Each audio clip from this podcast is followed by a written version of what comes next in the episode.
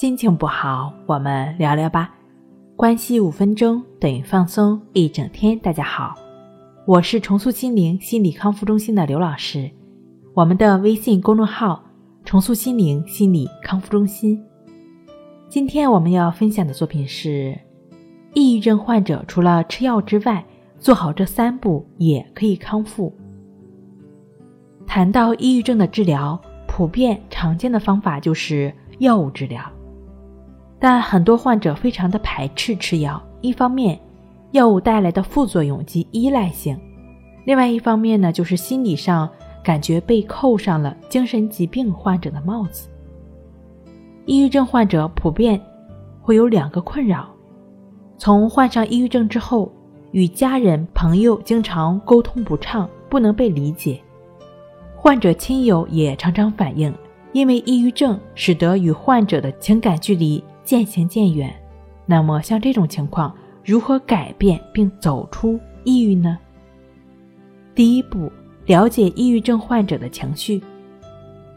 情绪低落、悲观厌世、兴趣减退、躯体不适，对于深受这些困扰的抑郁症患者来说，医生的建议是，请及时尽早的寻求帮助。但是这个简单易行的建议，对于抑郁症患者。却很难接受，甚至拒绝接受。其实这是抑郁症常见的一种症状，否认或是完全没有意识到自己已经患病，也是精神疾病治疗和其他疾病治疗之间的一个主要区别。这种现象呢，在医学上被称为病觉缺失。抑郁症患者仿佛是透过灰色的眼睛看世界。当被告知已经患上抑郁症，应该接受治疗时，他们会觉得自己被认定为一个彻头彻尾的失败者。抑郁症的伤害不止造成患者长时间的情绪低落、丧失各种兴趣，甚至将患者招人喜欢的许多特质也彻底的抹灭了。第二步，如何帮助抑郁症患者？抑郁症患者无法意识自己患病，因此，作为亲友呢，最好做好患者的心理工作，让患者主动的接受治疗，当好患者的倾诉对象，建立充分的信任，使患者抒发心中的压抑，帮助患者走出抑郁。抑郁症治疗的方法并不单一，常规的抑郁症治疗方法有心理治疗、药物治疗、物理治疗。研究表明，抑郁症的心理治疗适合中轻度抑郁，重度患者需要配合药物治疗。药物在临床应用比较普遍，如果第一种药没有效果，可以尝试其他药。那物理疗法呢？有时会因人而异。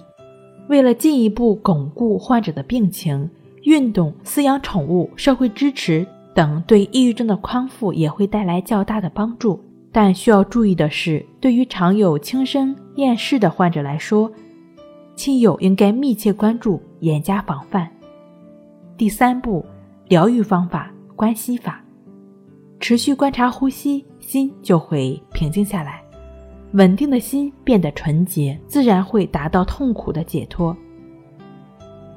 关于关系法，很多人闻所未闻。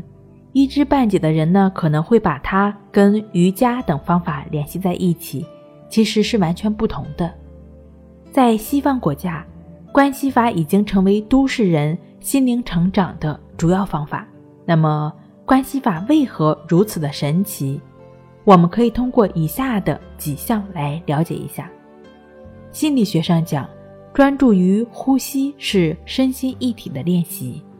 可以让分离已久的身心开始融合，消除内在的负面情绪和思想的对抗，回归本真的自我。关系法的具体练习步骤呢，也可以详细的看一看《战胜抑郁》书上的详细介绍。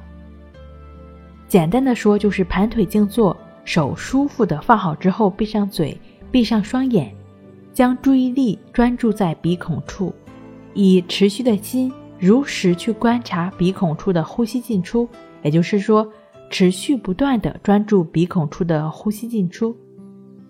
关系法的具体的练习要求呢，可以详细的看一看《战胜抑郁》这本书。正确持续的关系法练习至少一个月，抑郁包括焦虑、强迫的问题表现的话呢，也都会有不错的效果的。好了，今天跟您分享到这儿，那我们下期再见。